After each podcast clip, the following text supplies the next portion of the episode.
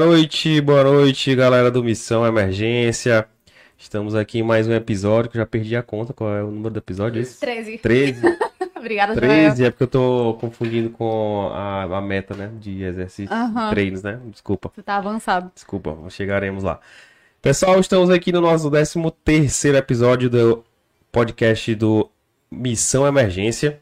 Hoje com um tema bem diferente, né? Bem curioso, que gera a, a curiosidade, né? De vários ouvintes nossos, né, Thaís? Sim, muita gente querendo saber como é que é a medicina de emergência fora do Ceará. Ou quando terminar a residência, se vale a pena mudar de cidade, né, Arthur? Ir pra lá. e aí, hoje a gente tá aqui com dois convidados muito especiais, né? O Adriel tá fazendo eletivo aqui com a gente esse mês. A gente tá rodando junto lá na sala de parada do Hospital do Coração. Adriel também tem um podcast, então ele já tá super à vontade aqui com o seu microfone. Meu, meu podcast também está no 13 terceiro episódio. Olha aí, rapaz. coincidência. É, e aí o podcast dele é o podcast da emergência, né, Adriel? PCR. Seja bem-vindo. Obrigado. Boa noite, boa tarde, bom dia. Não sei que horário vocês vão estar ouvindo isso, mas é um prazer estar aqui. Obrigado, Missão Emergência, pagar minha passagem diretamente de Campinas pra cá, né? Vamos fingir que foi assim que aconteceu. Muito obrigado. Show de bola. E pra. é, junto com o Adriel, né, nessa mesa, é, doutor Arthur Fermon. Ele que é médico emergencista, formado aqui na Escola de Saúde Pública do Estado do Ceará. Foi plantonista da Unifesp do Hospital Santa Paula, em São Paulo. E a sua principal função, hoje em dia, é fundador do grupo Bernardinhos. Pra quem não conhece, né, o vôlei aqui no Ceará faz sucesso. Voltaremos nesse grupo, né, Arthur? Seja bem-vindo, Arthur. Muito obrigado. Olha, eu- na verdade eu vim pelo, porque disseram que tinha Wi-Fi aqui, esperando a senha. Mas olha só, é um prazer enorme estar aqui com vocês. É, é, e vocês sabem, missão dada é missão cumprida. Salvando as exceções. Show. Que bom, muito legal. Antes da gente partir para o nosso bate-papo, importante lembrar deles, né, os nossos patrocinadores. Patrocinadores. Muito obrigada, doutor Fred. Emergência já, amor pra sempre. É, A marquinha tá aqui, desse lado. né? Tá em cima aqui, ó. Aqui, aqui em cima, né? Nossos patrocinadores, a Rebrame, Revista Brasileira de Medicina de Emergência, o IEB, Instituto Emergência Brasil, e o portal Emergência Já, são os nossos patrocinadores. Show? Show. Muito Vamos bem. agora direto ao ponto. Então vamos lá. Vou, queria começar por uma pergunta que eu acho que vocês nunca ouviram na vida de vocês, né? A primeira pergunta que eu queria fazer era por que medicina de emergência? Ponto. Pode começar a ser mais velho, vamos. É, não precisava entregar assim. Pela sua cara, eu não tomei na dúvida. mas. É, por que medicina de emergência, né?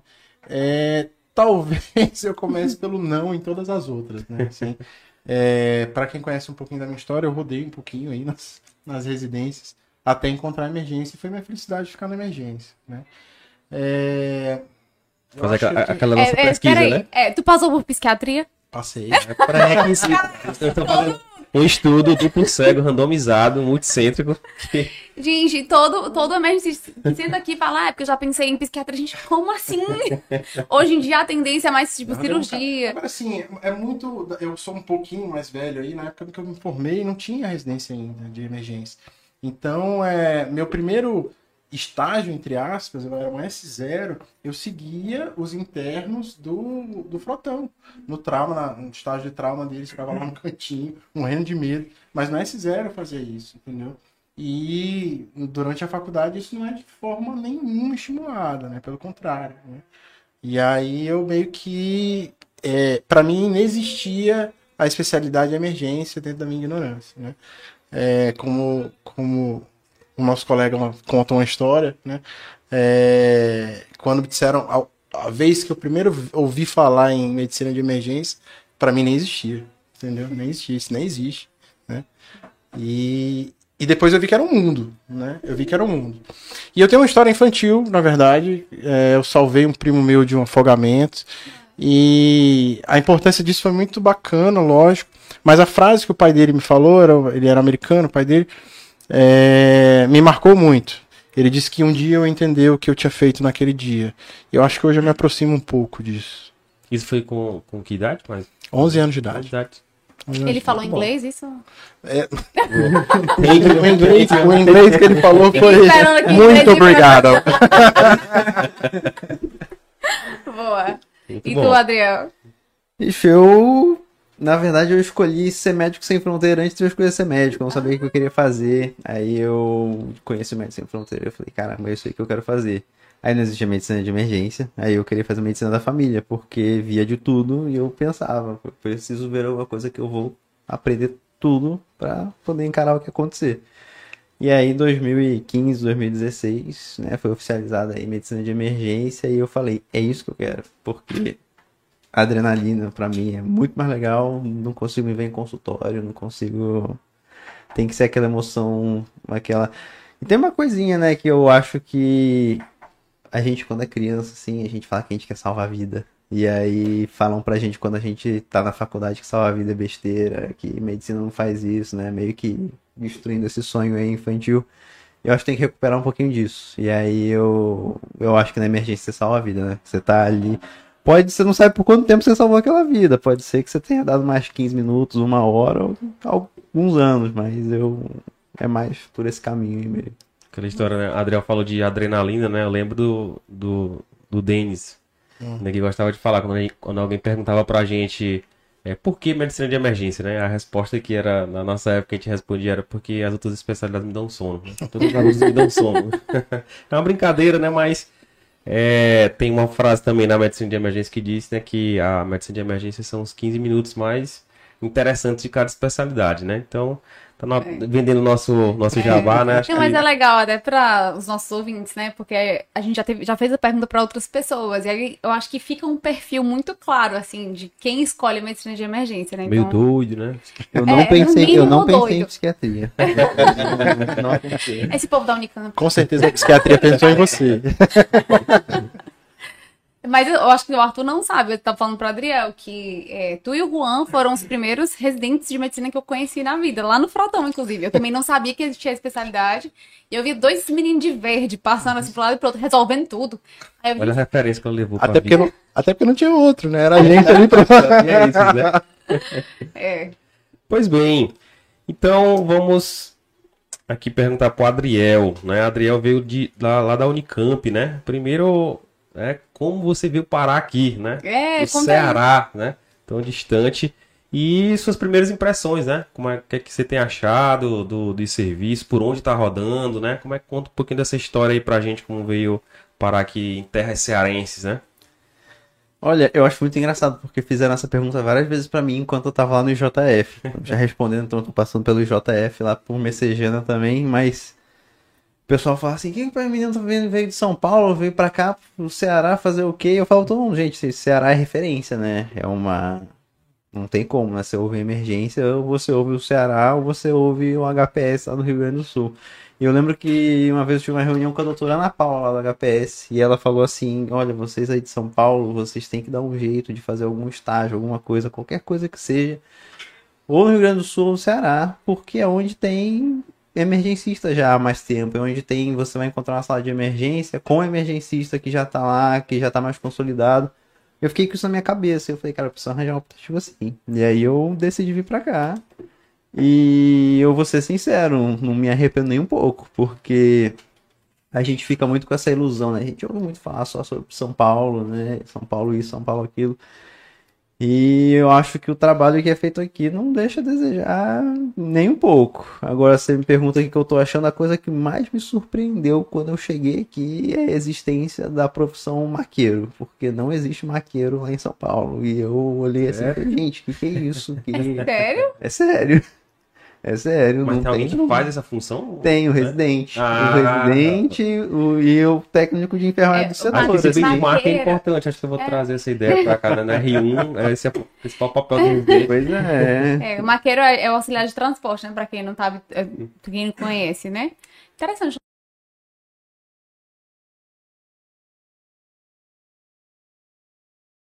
Muito. Mas eu tô achando a experiência inteira, assim, muito boa. Muito, muito boa. Não sei Volume de paciente. É muito maior. Muito maior mesmo. Tem tanta É. moto assim como, como tem aqui lá. Então, eu tô. Eu tô tentando entender o que acontece, que o fluxo é tão maior, porque o HC da Unicamp não deixa de ser um hospital quaternário, é referência para 50 e tantas cidades em volta, é porta aberta e tal. Mas, e tipo assim, aqui, pelo que eu entendi, tem quatro, cinco hospitais grandes, assim, do SUS, né? Lá também tem quatro.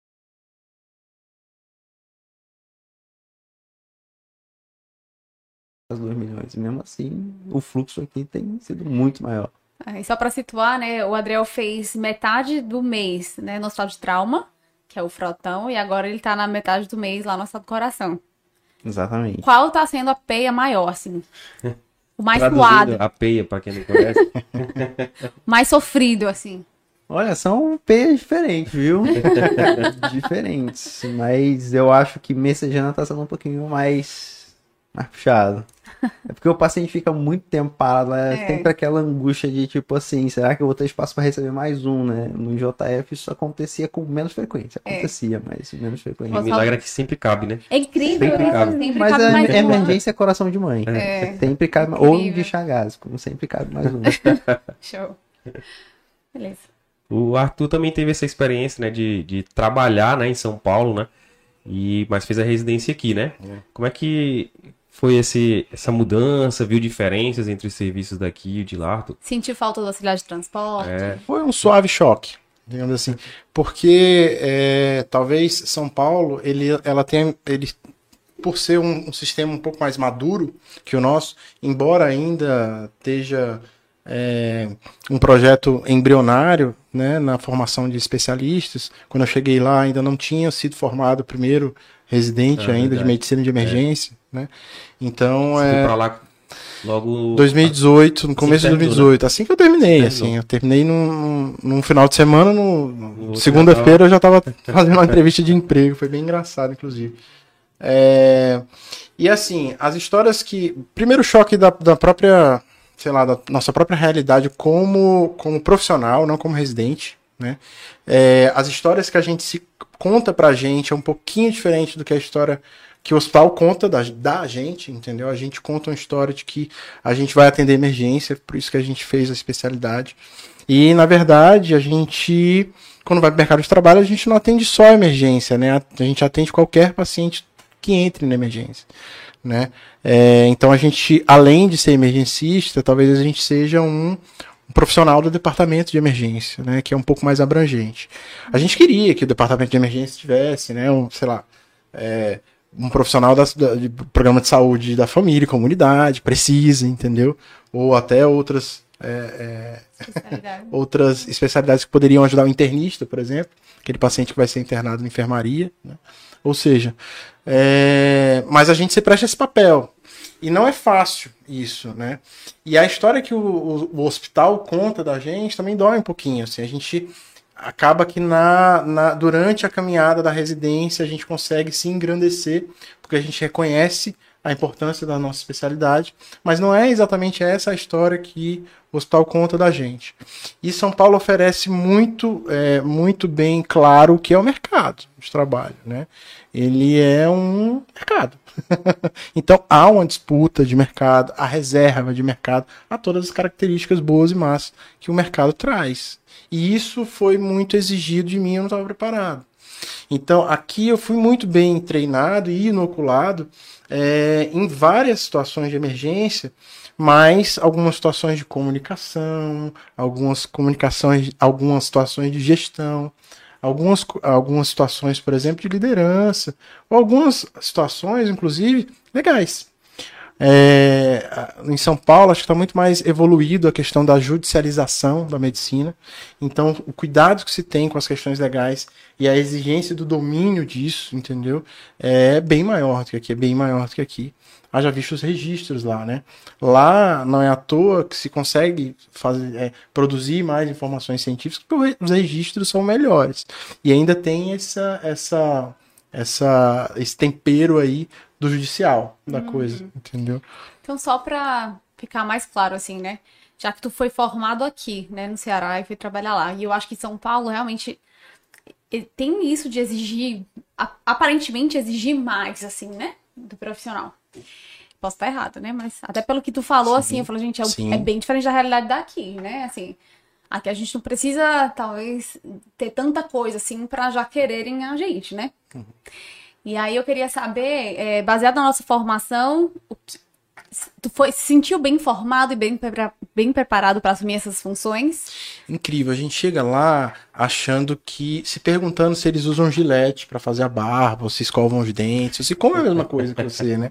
Você fica bem com medo, assim, porque pela nossa imprensa, acho que pela a relação cultural que o Brasil tem entre Nordeste e Sudeste, então você chega um pouquinho mais diminuído lá. Mas tecnicamente, eu acho que a gente não fica atrás, atrás pra, de nenhuma formação. Muito pelo contrário, entendeu? Muito pelo contrário mesmo. A gente tem uma formação técnica muito boa. O que talvez a gente não, não o que eu senti falta foi uma formação até mais robusta para mim inserir no mercado, no mercado de trabalho, entendeu? Mas tecnicamente, não, não. É que é até uma, Eles uma- são muito bons, mas a gente também. que é até uma discussão em torno da, da própria educação como um todo, né? Educação, não só medicina de emergência, mas como um todo. É, há um questionamento de o quanto que ela prepara para o mercado, né? A gente aprende briófitas, pteridófitas e, tipo, quantas vezes eu usei isso na minha vida, né? E outras coisas como finanças, liderança, gestão, essas coisas a gente não, não tem aprendido assim na, na, na- na faculdade, né? E até o que o Arthur falou serve até de alerta para a formação agora mais específica dentro da residência, é que às vezes a gente se preocupa muito com o conhecimento técnico, né? Que isso é importante, né? Mas não é tudo, né? A gente, por exemplo, a gente se forma para atender paciente grave, paciente, né? É, crítico, mas se a gente for levar em quantidade, né? Talvez a gente maneje no sentido de fluxo, de tentar cuidar dele dentro do hospital, né? A maior parte dos pacientes que a gente vai cuidar não, não são pacientes graves, né? Se a gente for pegar, por exemplo, uma, uma UPA, que é onde a gente, onde trabalha mais hoje, 50% dos pacientes são pacientes verdes. Né? E a gente tem que alocar eles no canto certo, no lugar certo, né?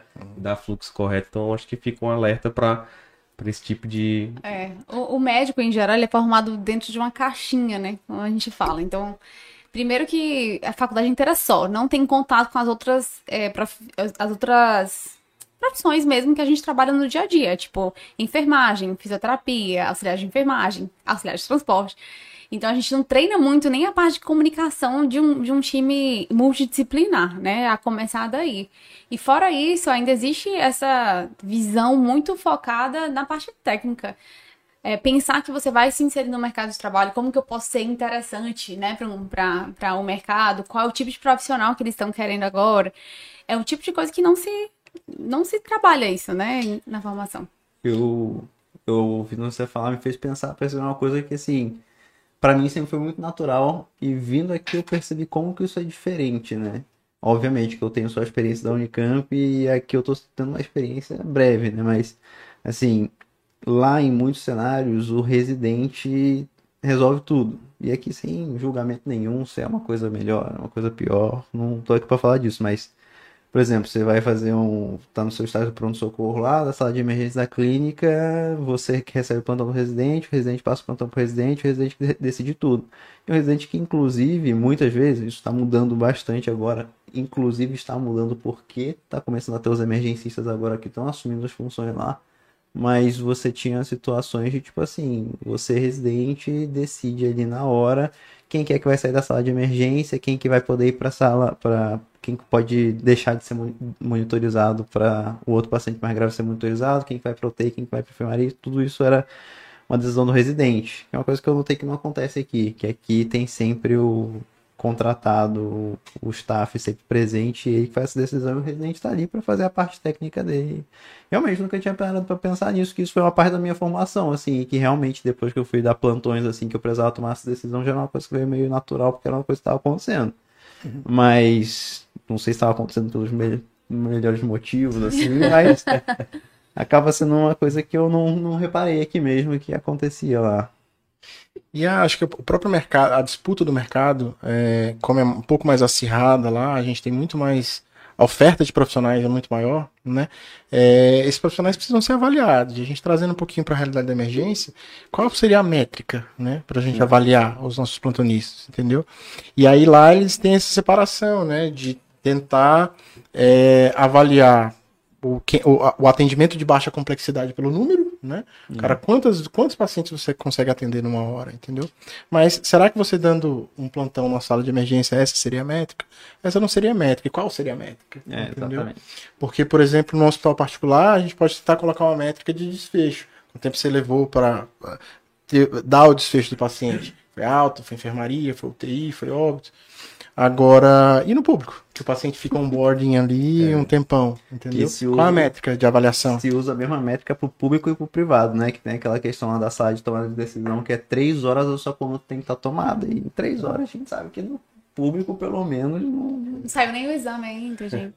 É isso interessante, né? Porque até o mindset também é, às vezes, difere, né? Do público para o privado, né? No público, às vezes, muito assim, bem geral Muitas vezes a gente quer fazer de tudo para o paciente não internar, né? Então, qualquer uhum. motivo a gente não, não só interna mesmo quando é. Cara, não tem jeito de mandar embora. Isso, isso por questões de superlotação. Isso, questão claro. de superlotação, de estrutura, enfim. E às vezes no privado a gente já tende a. Né, o, o nosso limiar, assim vamos dizer, é, é mais baixo, né? Então a gente acaba internando mais, com indicação, claro, mas muda um pouco o mindset aí, como o Arthur falou, né? Tem que ter o indicador correto para medir a eficiência de cada um, né? Isso é, e, e eu particularmente acho isso muito interessante. Uhum. então, muito legal esse assunto. É, queria perguntar aqui para Adriel, já que a gente está falando aqui de diferenças né, entre São Paulo e Ceará e o restante do Brasil também é, conhecer mais um pouco sobre o cenário da residência, certo? Lá, em, lá, na, lá na Unicamp, né? Como é que foi desde a parte do reconhecimento da especialidade, como é que repercutiu por lá, e depois um pouco da, da própria residência, né? Como é que se estrutura os rodízios, né? Por onde é que vocês rodam, como é que é bem estruturada a, a residência. Em que pé que tá a medicina de emergência lá? E a impressão que tu teve daqui, que tu já comentou, eu achei interessante também. Oh, o pé que tá, tá num pé crescente, assim, isso aí eu tenho certeza. Eu fiz minha graduação na Unicamp também, então eu já conhecia lá antes disso acontecer. Eu virei interno, era em 2016 para 17, e aí eu foi bem no, na transição, assim, as primeiras turmas ali. Eu lembro que se falava uma coisa lá no pronto-socorro, por exemplo, que para você entubar alguém era mida e fenta e não inventa, entendeu? Essa, essa história aí. É, a pergunta era qual é a dose não, é, uma ampola. É. Uma ampola. E aí não existia esse negócio de fazer coxinha e tal, e aí se ia entubar e era uma viéria considerada difícil, chamava o pessoal da cirurgia para ficar do lado, e não era para fazer crico, era para o pessoal da cirurgia tentar entubar, por exemplo, e tipo... E aí, ketamina você só podia usar na pediatria. Só existia ketamina, só era liberado na pediatria, entendeu? E aí você deu para ver os residentes de emergência chegando, os residentes de emergência se formando e colocando as outras possibilidades em prática. Eu vejo que aqui vocês adoram com ketamina, eu adoro com etomidato. Então, tipo assim, eram duas drogas que não tinha essa opção, entendeu? Então, isso mudou muito, sabe? E aí vai, corre atrás de vídeo laringo que a gente tem agora, é, começa eu, eu lembro de uma, de uma cena que eu fui entubar um paciente, e aí era uma viera difícil, e eu sempre entubo todo mundo com bujo, não interessa. Eu tava no R1 e eu falei pra enfermeira, pega o buge aí. E aí a enfermeira falou, o buge é só pra emergência. Só que... Oi? Pois é. então tinha, sabe, isso mudou muito agora. Então você tem tudo que é droga disponível, você tem tudo que é equipamento disponível, isso muito por conta da presença do emergencista. Agora vai entubar e não existe mais esse negócio de tipo assim, chama a cirurgia para ficar do lado, sabe? E se o cara da emergência tentou entubar e não deu certo, muito provavelmente a próxima pessoa que vier não vai conseguir também, que se não for um emergencista ou se não estiver muito bem preparado, né? É, então, assim, até mesmo o ultrassom, né? Acho que o ultrassom é uma das outras grandes marcas que o emergencista traz junto. Antes era visto com muito maus olhos e agora é uma coisa que todo mundo quer aprender a fazer, todo mundo quer. Ah, pegar né? acesso com ultrassom é muito fácil. É, então.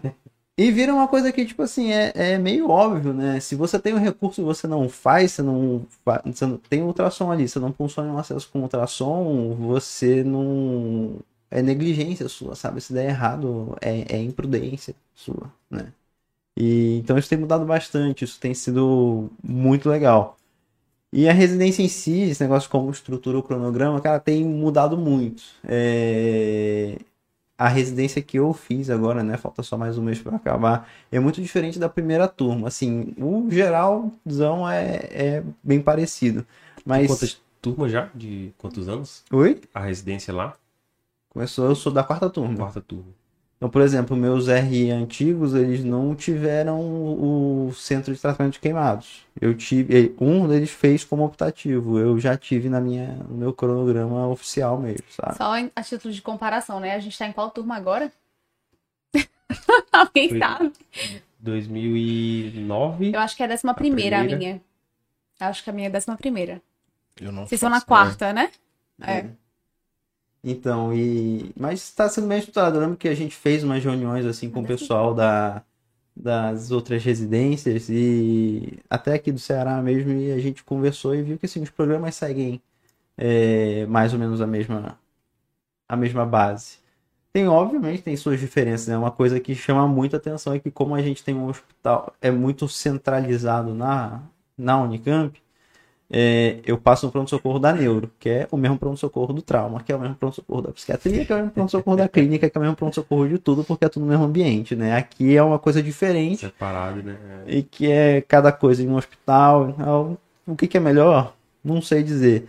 Mas você perguntou, né, o que que eu tô achando daqui, assim, dessas comparações, eu... Eu não sei se eu vou saber te responder exatamente, mas o que eu fiquei muito feliz de vir pra cá, que foi uma das coisas mais interessantes pra mim, é que Quer dizer assim... que é a praia. Não, pô, eu sou, eu sou de. Niterói, eu sou, eu sou de. Niterói, eu sou da praia. O O sururu é a mesma Tururu. coisa. E o cuscuz. É, é sensacional, o cuscuz, eu amo cuscuz. Mas é que como a gente tem, é, a gente tem só três turmas formadas, é, a minha referência é o cara que formou da primeira turma, só que, tipo assim, eu conhecia o- o- os dois da primeira turma que estão lá ainda, que ficaram na Unicamp, o Mário e a Heloísa. Os dois eles são. Eu conheci eles na faculdade também, e aí eu conheci eles na residência, eu vejo eles atuando. Só que assim, nós somos um grupo, um espaço fechado, um espaço pequeno, né? E olho pra eles e penso assim: eles são emergencistas, são uma referência de emergencista pra mim. Será que todo emergencista é assim? Sabe? É, será que os emergencistas dos outros lugares também fazem a mesma coisa que a gente faz? O que eles estão fazendo é do mesmo jeito que os outros emergencistas por aí fazem? E aí vir pra cá e ver que a gente faz a mesma coisa que quem já tá há muito tempo na área fazendo, que a gente faz igual, a gente tá indo pro caminho certo, sabe? Isso aí, pra mim, eu acho que eu vou terminar minha residência muito mais feliz, muito mais tranquilo e seguro, sabendo que, pô, o pessoal que eu uso como referência mesmo aqui, o pessoal do Ceará, que eu sempre ouvia falar, eu tô indo pelo mesmo caminho deles. Então, assim, eu fiquei muito feliz de vir pra cá, eu achei sensacional. Legal. Somos um bando de loucos, né? Sem nenhuma referência. Eu só, eu só espero, assim, que vocês estejam fazendo o que os emergencistas devem fazer mesmo. Porque... Eu vou ficar um muito frustrado, tirar a prova, né? Mas só pra gente comparar um pouco é, Ceará com São Paulo, né? É, primeiro ano da residência, né? Quais rodízios que vocês passaram, passam? Cara, é muita clínica. A gente passa na UTI da clínica, na retaguarda, que aqui vocês chamam de risco, no pronto-socorro da clínica. É, A gente passa na. Eles não rodam em enfermaria. A gente Tá? não roda em enfermaria. Nada. Não, a gente roda quatro dias em enfermaria. a gente roda na neuro, a gente roda na psiquiatria, eu já falei. Aí tem a, a cardio, que é onde tem essa enfermaria da cardio que a gente roda. O rodízio da cardio é meio bem quebradão. É tipo assim, uma semana de pronto, no pronto-socorro vendo os infartos, aí é uma semana na enfermaria, aí é uma semana na UCO e uma semana aí que agora já tá confuso. Quando eu fiz, era essa última semana era quebrado. Um tempo no ECO, outro tempo no CAT acompanhando. É, tem férias, que é um estágio assim extremamente importante para Rio1, muito importante. Super. É o melhor rodízio. É, é o melhor rodízio. Aí tem dois meses que é no hospital estadual, que fica longe, que fica numa outra cidade, que é de trauma, aí você fica só no pronto-socorro atendendo trauma, hospital secundário. Então, assim, chega muito trauma que às vezes tem que encaminhar para Unicamp mesmo, que precisa de vascular, precisa de outras coisas. Você Rapaz, faz roda um tanto SAMU? tempo. SAMU a gente roda no R3. Ah, é? Aqui é R1. Não, na R3? Na R3 e no Grau, que é Ah. o outro Esse é um rodízio que a gente queria muito que tem lá, fazer. que a gente roda no R2. É, Eu tô esquecendo de algumas coisas. Mas lá tem uma coisa que, eu- que é um pouco diferente daqui também. E lá a gente meio que tem uma hierarquização, assim, das funções dos residentes, né? Então, assim, eu vou passar na UTI no R1, no R2 e no R3. E aí, em cada uma delas, eu vou ter funções diferentes. Então, no R1, eu fico responsável diretamente pelos pacientes, o R2 também. O R3, ele fica meio que na função mais de supervisor, assim. Então, eu tô lá para meio que saber de todos os casos, ajudar a passar a visita, ajudar a fazer os procedimentos. E isso, assim, acontece em todos, o, em todos os estágios. Tem essa hierarquização que, que eu percebi que não acontece muito aqui, né? É, eu acho que lá no hospital geral, que tu não tá passando por ele, lá a gente é orientado a não, não ficar com nenhum leito. A justamente saber um pouco de todos e ficar nessa função. Mas lá é o único hospital que normalmente eles falam explic- explicitamente. Isso, né? Nos outros não, como é, realmente a gente divide leito, faz tudo igual. Arthur e teu R1, lembra os rodízios? Como é que foi? Ah, já mudou, viu? Forçou a amizade aí, hein? Forçou a amizade. Eu tô com dificuldade de 15 anos, lembrar. Não, a gente tinha, na minha época, um R1 muito parecido com o pessoal da Neuro, que era basicamente clínica, né? A gente rodava em algumas clínicas, né? Clínica médica, gastro, infecto, é, hemato, né? Isso tudo em, como se fosse enfermaria. enfermaria. Isso tudo como se fosse, não, bem O enfermaria. pessoal que tá querendo fazer emergência, isso já mudou. Podem vir. Não, mas, mas, mas variava. Não, não, mas vamos, vamos ser, variava, assim. Às vezes você ia pra consultório também. Bem animado. E aí. É, é, exatamente. É, vai melhorar muito, muito, muito no segundo ano, a minha residência. Tem uma tá hoje? pergunta. Como tá hoje? Ah, como tá hoje? É, de enfermaria a gente só roda um mês, que é na clínica médica. A gente tava até discutindo se. Eu acho que tem o seu papel. é, mas a maioria, por exemplo, nefra, a gente roda nefra emergência, né? Lá embaixo mesmo. Não tem mais. é, a maioria das clínicas que vocês passavam não tem mais. Neuro é na, no pronto-socorro. É, infecto também é numa sala vermelha. A gente não praticamente não fica mais em enfermaria. E aí o nosso SAMU é no primeiro ano e a gente roda a UPA também, que eu acho, não sei se vocês. Ah, é verdade. É, opa, a gente- é quando eu era R1, tinha um estágio que a gente chamava de morcegão, que era plantão noturno no pronto-socorro. Porque o, o pronto-socorro lá da Unicamp, de dia, era tipo assim, é um muito, muito, muito interno na porta atendendo. E aí não fazia muito sentido o R1 ficar lá, porque ia ficar meio que lutando por espaço. Aí virou um plantão noturno, então era quase todo dia de noite. Aí agora abriu uma UPA nova e a gente foi pra UPA, então os residentes, os R1 estão lá. É, Eu ia falar alguma coisa, mas eu esqueci. Pode falar aí. Então, ah, R1, lembrei, lembrei, R1 lembrei. morcegão na UPA. É, lembrei. É eu, eu ideia boa. queria residente comigo à noite. Quando a residência de emergência começou, a, a gente não é um departamento, né? A gente é um- uma disciplina do departamento de clínica médica lá. E aí, quando começou, todos os nossos docentes, chefes lá, todo mundo era da clínica. E quando começou, meio que foi tudo feito assim, meio que de surpresa, por falta de uma palavra melhor. E, e aí só tinha os estágios da clínica prontos, entendeu? Então, a primeira turma, eles passaram dois meses seguidos no pronto-socorro da clínica, dois meses seguidos na UTI da clínica, dois meses seguidos na, na retaguarda da clínica, para dar tempo de organizar todo o resto do, do Ah. cronograma. E aí você imagina o problema que teve com os residentes da E aí, clínica. né? hoje, Já o coordenador da residência de vocês é emergencista. O docente da disciplina, ele é clínico. Ele é clínico intensivista, né? Ele, ele é intensivista, ele, fica, ele fez clínica, mas ele fica mais pela UTI mesmo do, da UTI da clínica. E mais os dois os dois ex-residentes, né, que estão lá ainda, eles já estão dentro da coordenação, são eles que coordenam nosso curso teórico, são eles que correm atrás de firmar os nosso, o nosso cronograma, então tá indo para mão dos emergencistas. Entendi. Então, Tá na transição aí ainda, né? Tá na transição. Algo que a gente já. Na verdade, a nossa nunca foi. Nunca teve coordenador clínico, né? Porque o Dr. Fred assumiu já desde o começo, que é uma figura importantíssima na medicina de emergência do Brasil, e pra gente ele é. Que é clínico e anestésio, né? Isso! Ele é um pouquinho de tudo. Doutor Fred é um pouco de tudo. Mas é interessante é, é o pessoal saber, né? Até quem tá entrando pra residência, tem muita gente que acompanha a gente que quer fazer residência, que a gente ainda tá em construção. Não é uma residência que tá totalmente pronta. Tem todos os desafios. Imagina quem começou aí no primeiro ano de vocês que pegou um rodízio totalmente, né? Não emergencista, né? Mas ainda assim queria porque queria, e aí hoje eles podem fazer diferente. Inclusive, tem uma pergunta aqui no chat: se os egressos lá de vocês voltam como preceptores.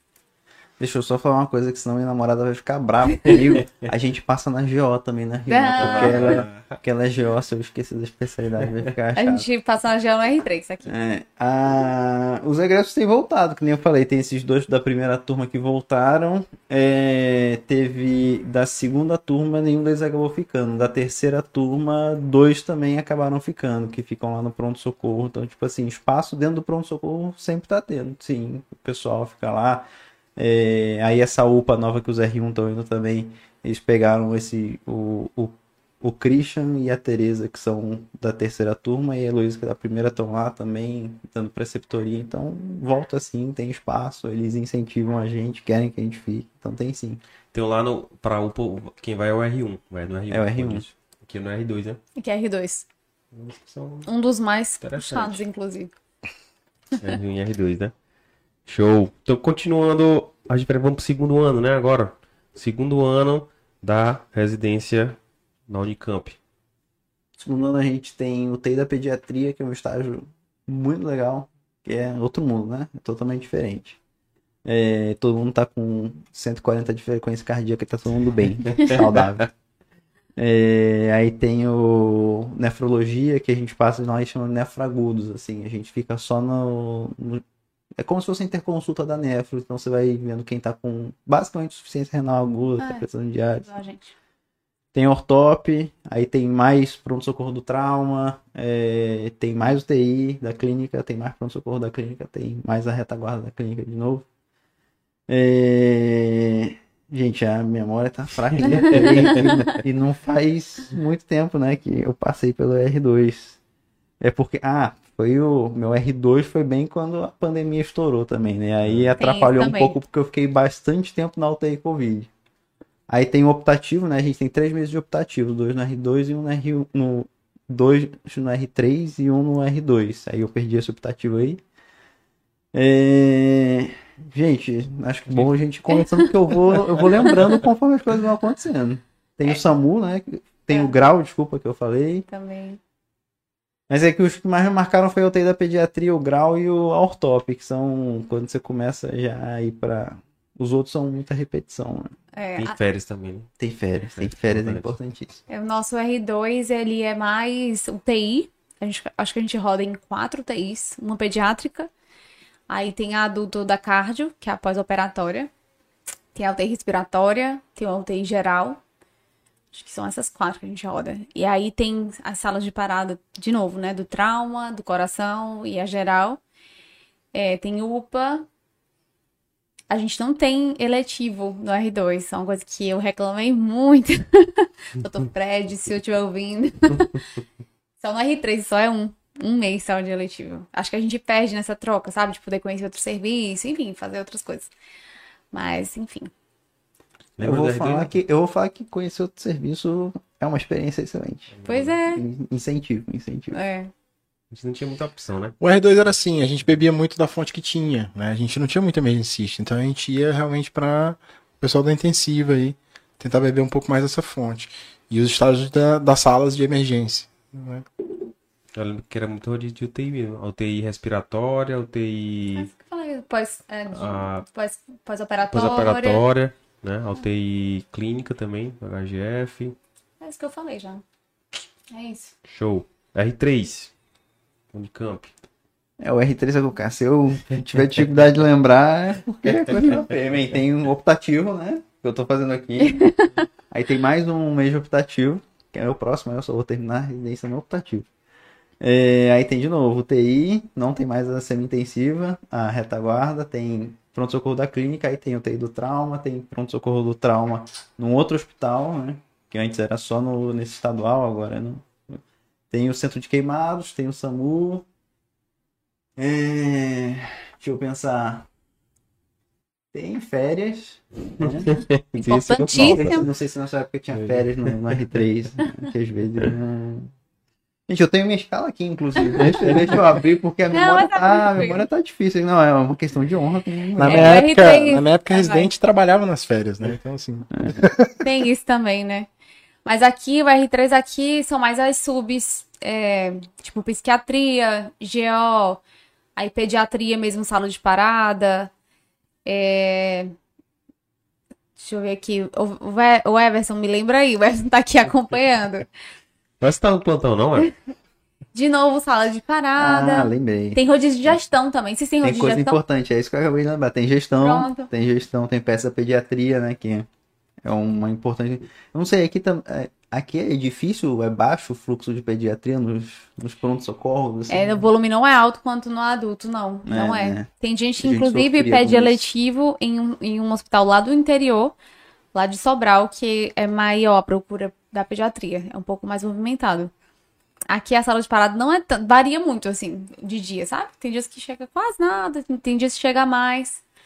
É, a gente sofre Mas eu não rodei ainda, então meu pé é frio. Então eu espero que chegue muita criança de uma vez. Enquanto eu sou residente, pode chegar. Mas, mas o rodízio de pediatria hoje tá sendo no. Hoje é no Sabin, Sabin. na sala de parada do Sabin. Mas tem outro agora que abriu em outro hospital, que eles mudaram, porque a gente rodava na UPA, pede também no R3. Agora eles tiraram da UPA e colocaram em outro local que eu não recordo, porque eu ainda não passei. Legal. Alguma pergunta aí?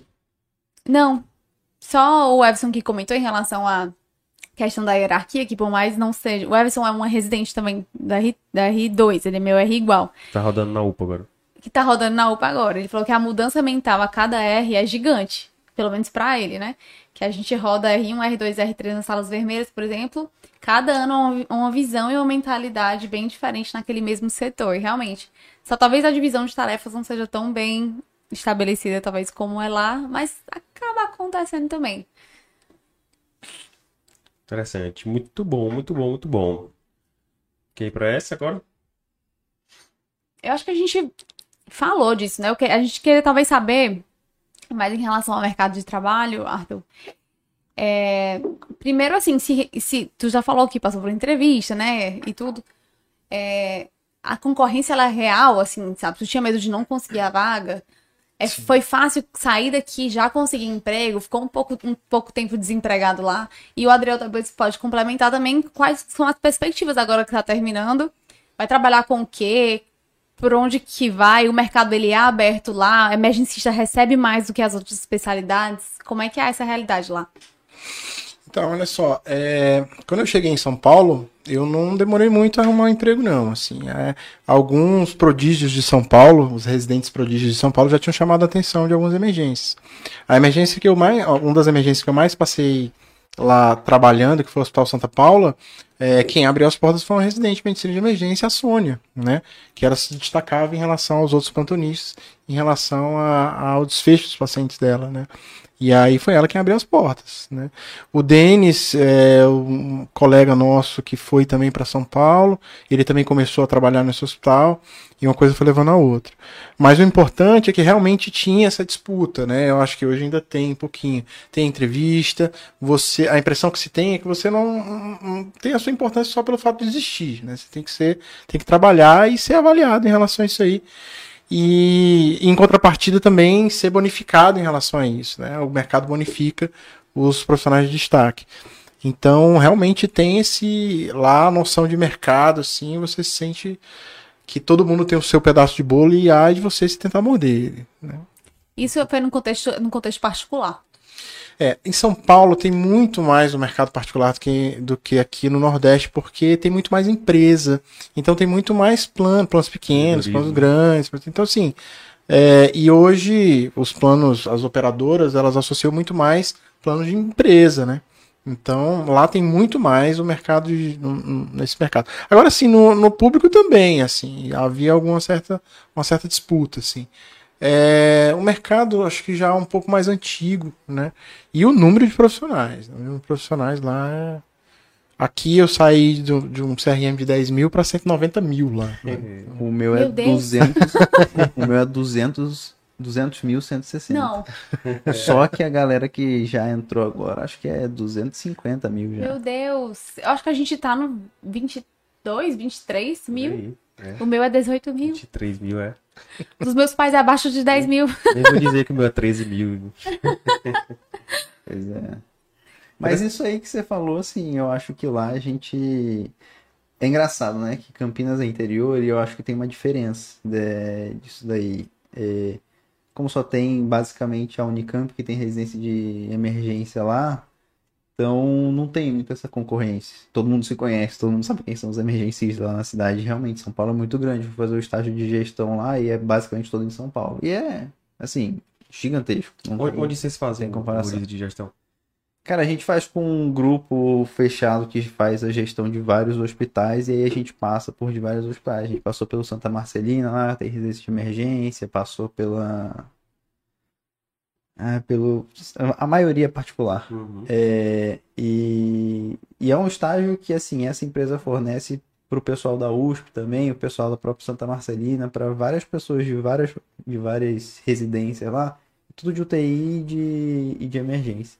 E aí, só mais curiosidade mesmo, as atividades desse rodízio são o que? É, lá, indicadores, gestão, Cara, é muita coisa à distância. É, essa parte à distância têm um curso que eu achei bom, assim, é, online, que aí fala essas coisas de, de, de indicadores, de fluxo, quais são os, os marcadores de qualidade, né? É, e aí a parte prática você vai ver como é que está sendo aplicado na prática. Inclusive eu fui bem quando começou essa essa onda dessa gripe aí do H3N2 e tipo assim, os pronto-socorro tinham dobrado o volume e o pessoal Do da nada, né? gestão assim, louco do que que eu vou fazer, dobrar a escala O, o sei mantra o da gestão de planejamento foi tudo por água abaixo, né? Não deu pra fazer nada. Mas aí, como tem esse negócio do mercado de trabalho, cara, lá é... a perspectiva é muito boa do mercado de trabalho, porque, por exemplo, teve contratação emergencial do SAMU recentemente lá. Quem era, quem fez trauma ganhava mais dois pontos no, na entrevista. Quem fez emergência ganhava mais três pontos, sabe? É, tá começando a ter cada vez mais concurso que pede medicina de emergência, que era uma coisa que, assim, há dois anos atrás era uma raridade isso daí. E é o que eu falei, pô, a USP, só a USP de São Paulo, né? Porque tem várias, né? Vão ser 24 vagas agora. A Unicamp ainda são quatro vagas, então no interior da cidade tem espaço para qualquer emergência que você aqui quiser chegar. E eu não sou desses aí de ficar querendo morder a boa, não. Eu divido todo mundo. Quem, quanto mais quiser chegar, pode chegar. Mas a perspectiva é boa. Só quatro residentes, né? Pouco ainda na Unicamp. No meu tempo era assim, né? Hoje são o quê? Aqui são 12. São 12. A USP são quantos? 24 agora. E a turma teve três, né? É. Vocês conversam entre si, as faculdades de São Paulo, em relação à medicina de emergência? Porque aqui a gente só tem um, um local, né? É Aqui. pra ser sincero. Sim. A gente gosta da polêmica. Olha, eu tive mais contato com o pessoal da Unifesp, assim. O pessoal da USP a gente sente um pouquinho mais fechado. Eu posso estar falando coisa errada aí, não vou falar uma palavrão aqui, mas eu, é, eu não sei, a sensação que a gente tem, desde como um todo, mas eu digo isso muito pela, até por questão da faculdade mesmo. Quando a gente ia para jogos assim e tal, era muito fechado. As outras universidades eram um pouquinho mais abertas. Mas o pessoal que tem mais contato mesmo é com a Unifesp. Aí deu para fazer um contato pessoal de Santa Marcelina, por exemplo, nesse estado de gestão aí. Mas é meio que tá, acho que tá todo mundo muito preocupado em conquistar primeiro seus espaços dentro dos seus espaços, sabe? E, e aí não tá dando muita atenção para quem tá à sua volta. Mas vindo para cá eu percebi que é muito, muito importante dar atenção a quem tá à sua volta. E, E Faz antes de começar a gravação, eu tinha perguntado pro Adriel se eles conseguem, sei lá, se lá eles são família, assim, né? Aqui meio que a gente anda tudo, né? Os verdinhos, né? Conhecido. Como é que é lá? Se quiser falar agora. É, é o que eu te falei, tem que a gente tem que se defender, né? Porque como a gente tá crescendo, a gente tá se expondo, a gente tem que se expor para conquistar nosso espaço, né? E Como especialidade, Como né? especialidade. E aí a gente é bem unido, até porque todo mundo passa pelos mesmos perrengues, e aí o seu R1 passa pelo perrengue que você passou quando você era R1, pelo sofrimento, pela pelas coisas que o pessoal de outra especialidade falou, por aquela pessoa que falou que não precisa de ultrassom, por aquela intubação que você viu as pessoas fazendo atrocidade, e aí você até, né? Acho que isso é uma coisa que acontece meio comum no R1, lá em todo mundo que é R1 passa por isso nessa em São Paulo como está começando, como as coisas não estão muito bem firmadas, de chegar um momento e você meio duvidar assim, porra, estão desmerecendo tanto assim, o, tá difícil conquistar meu espaço, será que, né, será que tá certo o que eu tô fazendo, será que tem... Então acho que a gente se ajuda bastante nesse sentido, né, e aí acaba, acaba criando esses laços assim mais fortes, sim, eu, eu acho que sim. É, vocês têm uniforme lá? Curiosidade. Não, e é uma coisa que, né, assim que eu chegar lá, vou- aí, vamos, vamos tentar, vamos Tô tentar fazer isso. orgulhoso. Pra quem não tá entendendo, né, aqui em Fortaleza, a gente só usa verde. Se o Dr. Fred passar no hospital e você tiver com um pijama de qualquer outra cor, Verde bandeira. É. verde bandeira, Não né? é Tem isso. Não verde. pode ser verde bebê Eu ou trouxe, verde eu trouxe mudo. dois, dois pijamas pra cá, né? Um cinza e um verde. E aí, o primeiro dia que eu fui conhecer o Dr. Fred Coelho, eu tava de cinza. Aí falaram pra mim pra eu ir de verde. Eu tenho que lavar o negócio todo dia. né? Ai, ai. É, legal. Ah, alguns pontos me, me, me chamaram a atenção na, na fala de vocês, né? A gente já falou um pouco sobre isso, mas a, o fato do além do conhecimento técnico, né, da medicina de emergência, né? O Arthur falou do, do Denis, né? O Denis hoje está no, como chefe do serviço de inteligência de um hospital privado lá, no, lá em São Paulo, né? Do- uma rede, né? Então, assim, onde você vai imaginar que... Emergencista. Né? Emergencista Que vai queria psiquiatria. né? É, ele queria Nada psiquiatria. contra, a gente já está brincando, assim, É, porque não tem nada a ver, né? aparentemente. Como é importante, né? O, como os campos se abrem, né? As oportunidades vão, vão se abrindo. Então, um cara inteligente como ele é, que se Desenvolveu destacou, né? É, se né? destacou também na medicina de emergência. E aí você chega num ponto onde você pode fazer diferença. Você imaginar que um serviço de saúde tem um serviço de inteligência, porque né, é um serviço que quer, que quer avançar, né? Então, é, sou fã do, do, do Denis. É, é, isso é interessante porque é uma realidade muito distante, infelizmente, do que a gente ainda vive aqui, do ponto de vista de gestão avançada mesmo, né? Que a gente fala. Exatamente. É, a gente aqui, eu concordo com o Adriel, assim, a gente, a gente tem rodízios e serviços incríveis, tanto que a gente recebe. é, muita gente vai fazer eletivo aqui, né? Já veio o pessoal da Unifesp, já veio gente do Sul, de Minas Gerais. A gente recebe é, residente aqui sempre. O volume que é muito alto. Inclusive, o residente da Unifesp que veio, ele falou assim, Thaís, no fim do mês, ele falou assim, eu só tinha visto, aliás, na primeira semana ele falou assim, é, eu só vi até agora quatro flashes positivos, né, no ultrassom. É, três deles foram nessa semana aqui em Fortaleza. Gente, a gente vê isso todo dia, todo dia. Né, Então, assim, é, é, os nossos serviços, eles realmente são incríveis, eu acho. Assim, a gente é exposto a um, a um volume muito grande de, paciente, de pacientes gravíssimos. né? Acho que ninguém tem a casuística da gente. Acho É, que isso é incrível. é, e a gente Principalmente de trauma. Exato. E a gente tem a oportunidade de realmente colocar a mão no paciente, né? A gente faz muita coisa prática, de fato. Mas essa questão da. Trauma e cardio, né? Acho que É, trauma e cardio cardio. é. Acho que ninguém tem a forte casuística da gente. Eu me lembro uma vez uns estagiários da, da Holanda que estavam aqui, que ao, ao, tinha auscultas que eles nunca tinham ouvido na vida. auscultas. Entendeu? Que eles nunca Tem tinham uma ouvido. manhã que eu vi mais Cat do que de vez em tem, tem uma semana, às vezes, lá. É, mas é, te- saindo daí, né? E indo para essas outras questões, essa questão mesmo da, de mentalidade de mercado, né? E de uma gestão mais avançada, realmente, tipo, São Paulo tá em outro patamar. Até por conta do próprio em- empreendedorismo, que lá é muito mais acirrado, né? Enfim, aqui a gente ainda tem, teria que aprender mais, né? Para poder avançar mais em certas coisas que aqui ainda são bem. Sim, eu, eu escutei de alguns gestores assim que é, é o que eles sempre buscavam é, eram habilidades pautadas em dois grandes pilares, que eram caráter, bom caráter, e pautados na, na boa colaboração. Porque tecnicamente, entendeu? Eles esperavam que você tivesse um currículo bom, mas eles eram corresponsáveis por esse currículo porque eles iam continuar melhorando ele, entendeu? É, e aí o investimento, o investimento que se faz, por exemplo, Eu estava comentando antes da, do início da gravação, é, todos os lugares que eu trabalhei em São Paulo tinham programas de educação continuada, né? Os, os lugares onde eu dou plantão hoje nenhum tem, nenhum. Assim, Que tem Aqui, funciona, né? né? é, Só pra funciona. explicar que tu voltou pra cá, né? Tu tá aqui agora. É, eu tô Os em locais Fortaleza, que tu tá falando, isso, é, não, aqui em que não Fortaleza, tem, então aqui em aqui, Fortaleza, é. exatamente. Falta muito, né? Isso aqui ainda, essa mentalidade, sabe, a longo prazo, assim, do profissional que você tá contratando. É, e até porque o empreendedorismo ele dá a oportunidade de das mega ideias que a gente que pipoca assim na cabeça da gente durante a residência, ah, quero fazer isso, quero fazer aquilo. Acho que o empreendedorismo dá uma, uma oportunidade muito grande para desenvolver, né? Esses- E, e- e, projeto. assim, a sistematização, né? Assim, acho que se eu pudesse resumir o que mais me impressionou em São Paulo em todos esses anos é a sistematização das coisas. Eu não acho que eles sejam é, tal- mais organizados ou menos organizados do que qualquer outro lugar. Talvez só sejam um pouco mais maduros, assim, porque são, estão há É mais tempo na mesmo, estrada. é, né? exato, O mercado está mais tempo na estrada.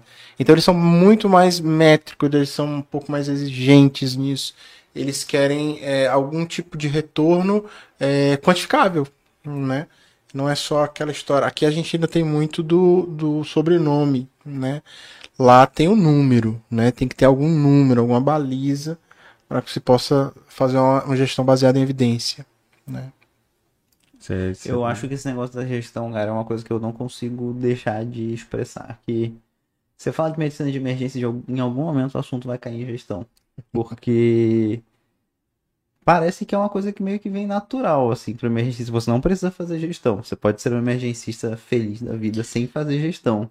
Mas parece Não que. quer dizer que o gestor seja infeliz, né? Sim, não quer dizer que você seja feliz. Mas é o que se espera. Eu acho que é um pouco do que se espera do Sim. emergencista, de gerir inclusive o próprio plantão, né? Saber Sim. gerir o próprio plantão. Eu, eu acho que tem muito uma questão de gerir recurso. E quando você faz emergência, de certa forma, como você passa em várias especialidades, você começa a aprender no dia a dia qual que é aquele recurso que cada especialidade mais está necessitando. É, especialmente também quando você passa no estágio do SAMU, que você começa a entender já como é que vai ser a regulação, para onde eu posso regular, onde tem o recurso que, eu, que, que o meu paciente precisa é, se eu preciso de uma vaga zero ou não, e aí você já do outro lado consegue entender é, como que eu vou gerir a minha sala de emergência para eu sempre poder receber um paciente. Então, tipo assim, querendo ou não, fazer a gestão no, no nível macro, no nível micro, tá ali um pouco no seu cotidiano, né? E você já tá aprendendo como isso funciona. Isso é uma tendência do mundo, assim, e, e eu acho até multiespecialidade, né? Eu acho que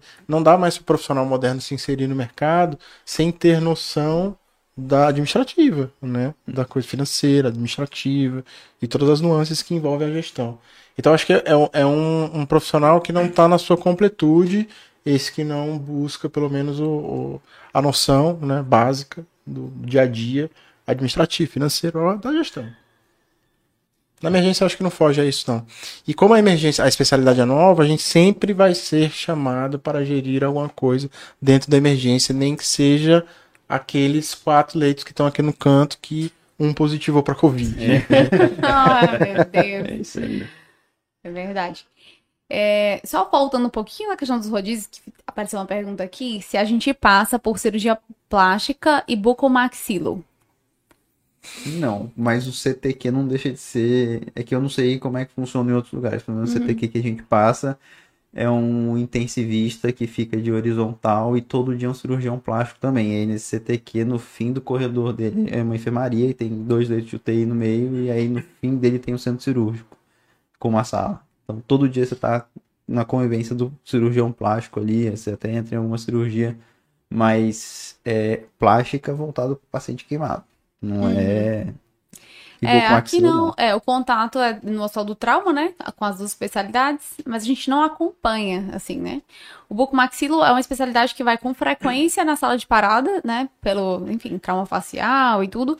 A gente troca aquela ideia inicial, tem que saber os primeiros exames que pede antes de solicitar a avaliação deles, mas a, a plástica é, é, assim, a gente praticamente não tem contato, né, porque quando é, às vezes, sei lá, cortes menores, eles ficam numa salinha lá específica deles, que acaba que a gente não tem muita utilidade até. Muito bom, muito bom, muito bom. Eu tinha notado aqui, falando um pouco da visão empreendedora, né? como acaba caindo também qualidade e segurança, né? Vai acabar re- refletindo também, né? Qualidade e segurança. Inclusive, a gente tem um podcast com a Nara e a Mariana, É, a gente né? gravou um sobre podcast só de qualidade, qualidade. e segurança na, na, na saúde. Como esse tema é importante e às vezes muito negligenciado pela falta de conhecimento mesmo na, na área, né? E acaba puxando também para para gestão. É, mas só, só rapidinho em relação a isso, né?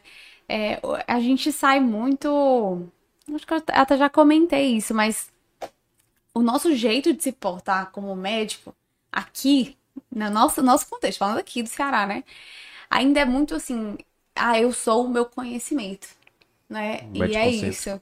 É, e, e, e não existe, é porque talvez os serviços não cobrem essas outras essas outras habilidades. Então, realmente fica muito nessa e às vezes a pessoa tem um péssimo relacionamento com a equipe, tem um péssimo tudo, mas continua lá. É quando você coloca métricas para avaliar o serviço, vem algumas coisas do mercado, inclusive que a gente nem talvez não esteja nem, não esteja habituado e, e se fosse alguma opção, talvez a gente nem se habituaria, né? Assim, é, como, a, como eu dou o exemplo da pesquisa de satisfação do cliente da emergência, entendeu? A, a- bom, eu não sei se vocês é, tem quem está escutando tem contato, mas assim um dos principais índices que se utiliza é o, NP, é o, NPS. é o NPS, entendeu? E o NPS é bem cruel, né? Assim, acho que só serve quem dá nota 9 e 10, né, pro serviço. E eu sempre dei notas 8 por aí, achando que tava arrasando, entendeu? Eu, Achando você sabe, tá, deixa eu falar o nome aqui, tá? e não é assim, por exemplo, é, é muito cruel isso. Então acaba que é, isso traz inclusive um questionamento na cabeça do emergencista, entendeu? Porque a pessoa que está dentro da emergência é para ser o pior dia da vida dela, entendeu? Então como é que ela ia avaliar bem um serviço, né? Então acaba que as principais avaliações são feitas por pessoas que é, procuram a emergência, mas que não têm é, emergências clínicas clássicas, né? E aí é, acho que tem um viés muito grande disso. Mais baixa complexidade. Mais baixa complexidade, exatamente. Uhum. É, só explicando para o nosso público, né, o, o NPS ele é um indicador de satisfação do cliente, do usuário, é o Net Promote Score, que ele mede, é, tem os promotores, né, me corrija se Promotores e detratores. e os detratores, né? Então é E os basicamente a neutros, né? diferença É. entre os promotores e os detratores, e você tira lá um valor que vai medir a satisfação do usuário. É. Eu acho que só de existir isso já faz toda a equipe, a gestão toda olhar, caras, estamos satisfazendo nosso, nosso cliente, nosso paciente, ou não? Onde que a gente faz isso no SUS? É. E realmente é muito cruel, né? Porque você pega os detratores, é quem dá de 6 a 0, né?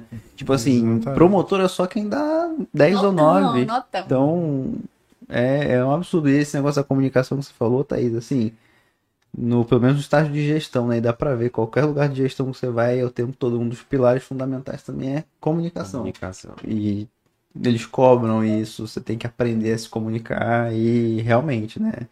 É uma coisa que se, se você pensar um pronto-socorro, uma UPA agora, no meio de uma pandemia de gripe mais gripe, né? Você tá atendendo aí 50 pacientes em 30 minutos. Comunicação fica um pouco difícil mesmo. E essa questão das métricas, né, que o Arthur falou, é, existe até uma falta de preparação do profissional de receber esse tipo de avaliação. Né? Vai tentar fazer uma avaliação com o profissional médico, ele se sente, sei lá, observado demais, ele se sente julgado, entendeu? Então, é, a gente não é formado para isso. Eu venho da engenharia, né? É outra, outra cabeça, outra mentalidade. A gente sai da, da faculdade, né? É, eu, eu fui para várias entrevistas na época que eu terminei, é, sabendo que você tá num mercado concorrente, que você precisa se destacar muito além do que você aprende e tudo, né? E na medicina a gente não, não faz zero com isso, sabe? É, é bem complicado. Tem um livro muito interessante que chama é, To Err is Human, que é, fala sobre erro médico. A nossa, e é um, um exemplo que eu dou sempre, né? Como a gente encara o erro médico de uma forma doentia, né?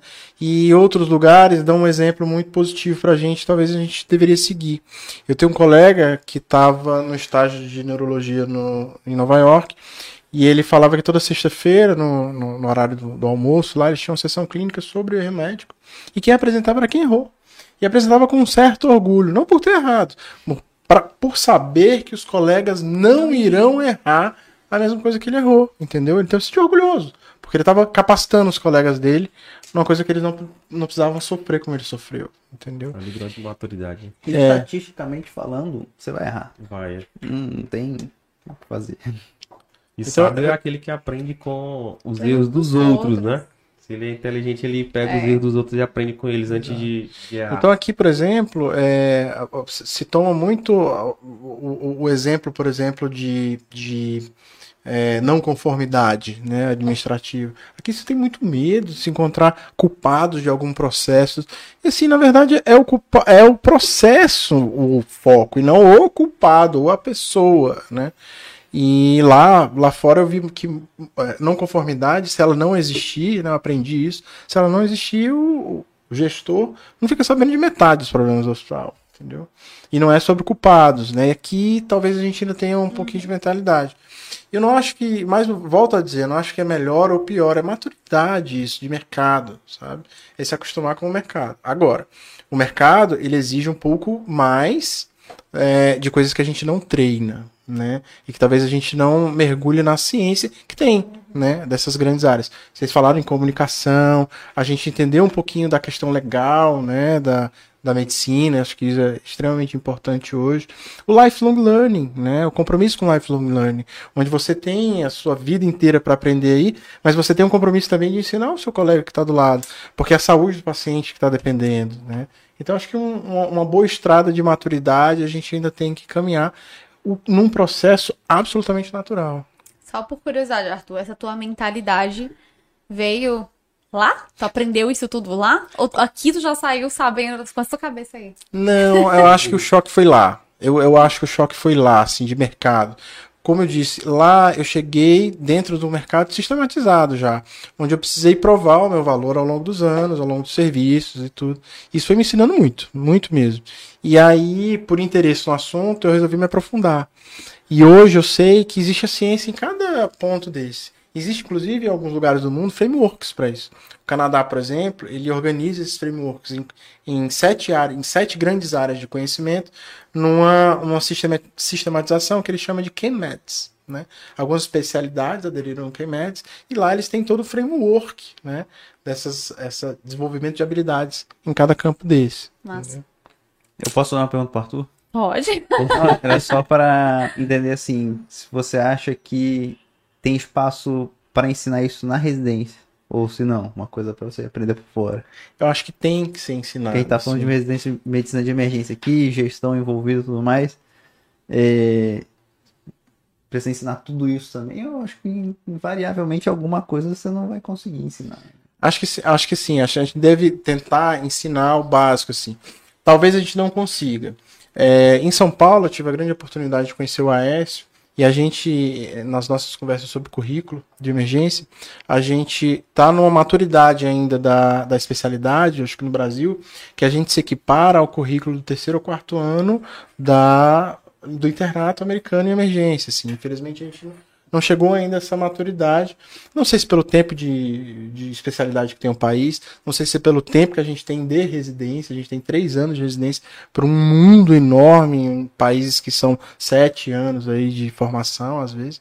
Então, eu, isso não, não me demove a ideia, sabe? Eu acho que tem que ser ensinado sim, ou pelo menos é, tem que se mostrar o caminho para chegar aí, se não se tiver tempo hábil. Mas eu acho que sim, acho que é, é moderno se falar sobre Eu isso. acho até que talvez, não sei, não, não precise ter uma, tipo, uma, uma disciplina sobre isso, um, um mês sobre isso, mas ensinar isso durante os rodízios, por exemplo. Porque naturalmente o, o emergencista, pelo menos a maioria deles, os que eu vejo, eles acabam saindo naturalmente líderes, né? Como vocês falaram.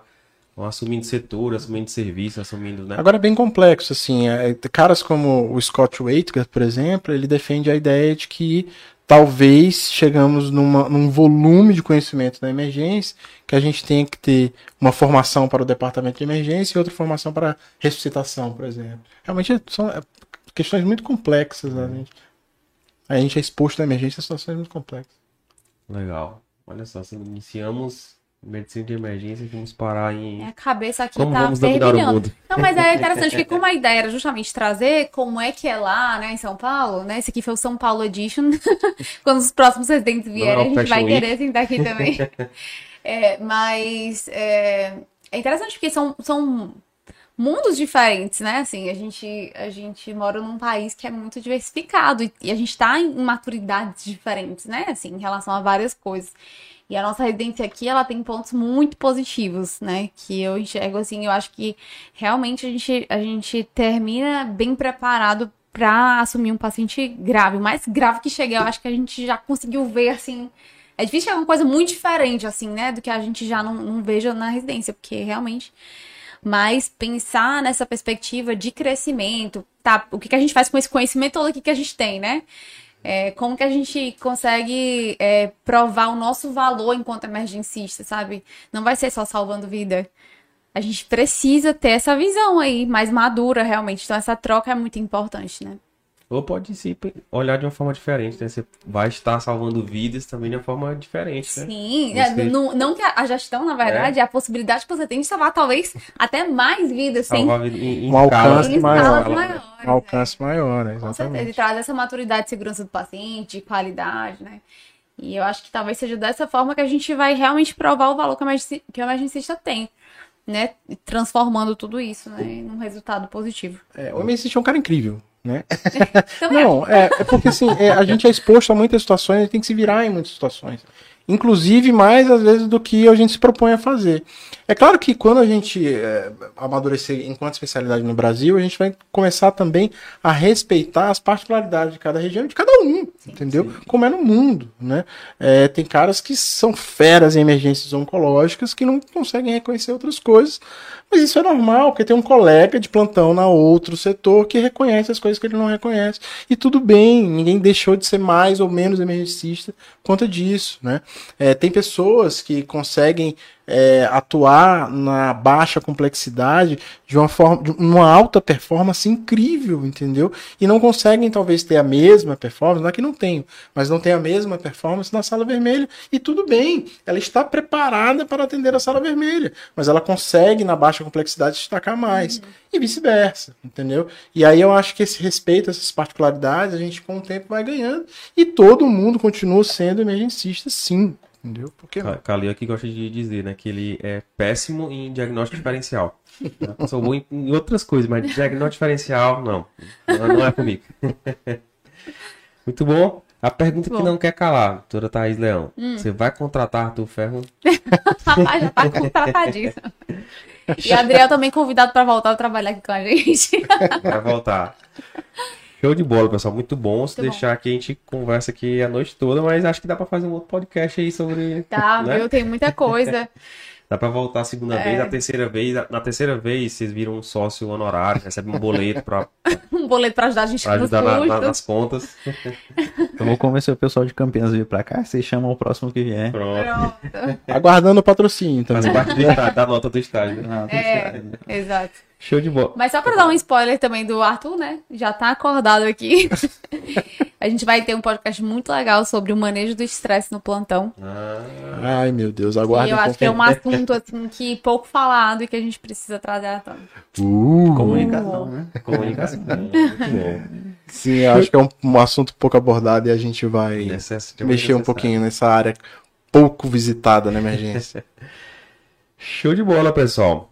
Queria perguntar se vocês têm alguma mensagem final para passar para o nosso público de tudo que a gente conversou aqui, fique à vontade. Eu tenho o pessoal, o pessoal da sala de parada de mensagem estiver me escutando, eu esqueci minha garrafa lá, tá? Sábado eu pego, pessoal. Mas eu queria mandar um forte abraço a todos que estão escutando a gente. É, medicina de emergência é um mundo, os mercados aí estão abertos. É, tem as nuances de cada lugar, mas por favor, tem muito lugar ainda para quem quer estar na emergência, né? Talvez não tenha tanto lugar mais para quem não quer estar na emergência. Muito obrigado a todos. Show, Show. de bola. Adriel. Rapaz, eu primeiro queria dizer que eu tô feliz demais de ter escolhido vir pro Ceará, porque foi, foi sensacional mesmo. E eu acho que assim, se você tá em dúvida em fazer emergência, você quer fazer em São Paulo, você quer fazer em Campinas, você quer fazer no Ceará, em Fortaleza, que importa é entrar no time da emergência, é, né? É como diria, como diria um sábio aí, emergência já amor para sempre, né? um sábio. FA.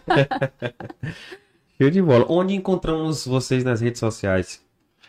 Eu tô no Instagram, pessoal, é arroba Tuca Underline Ribeiro 80, eu acho. eu sou bem atuante, né? Todo mundo tem aí. dificuldade de Na lembrar. descrição do, do É. episódio. E eu espero que vocês não precisem ir para emergência de Messejana, mas se precisarem, tomara que eu esteja lá. É verdade. Eu tô no Instagram também com AdrielPA94. Tem lá.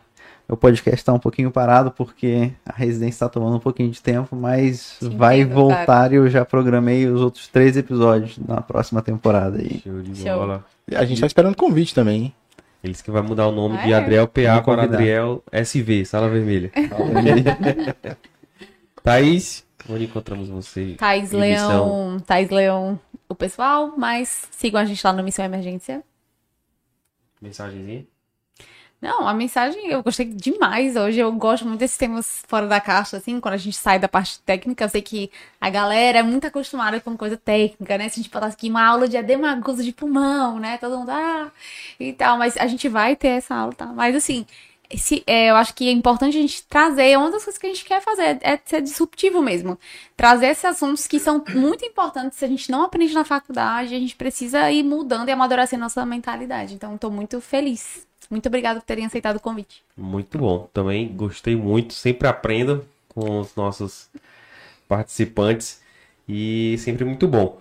É, queria agradecer a presença de vocês. Estão convidados a voltarem aqui em outros episódios, não é isso? E agradecer ao nosso público, né? Nosso 13 terceiro episódio, finalizando aqui. Próxima semana a gente volta. Anunciaremos o tema. Não, dar tá spoiler? muito, tá muito tenso essa história do Covid, gente. A pessoa precisa, né, tá negativa, enfim, são muitos vieses aí. Então, é, tá tendo, a gente tá tendo uma certa dificuldade, mas Oh my Chrome. assim, a gente já tem a pessoa certa, mas tudo pode acontecer até lá, então é melhor não falar. Mas vai dar certo. então, pessoal, muito obrigado pela presença de vocês. E a gente se encontra na próxima semana em mais um podcast do Missão. Valeu, galera! Valeu, pessoal. Valeu, abraço. Valeu.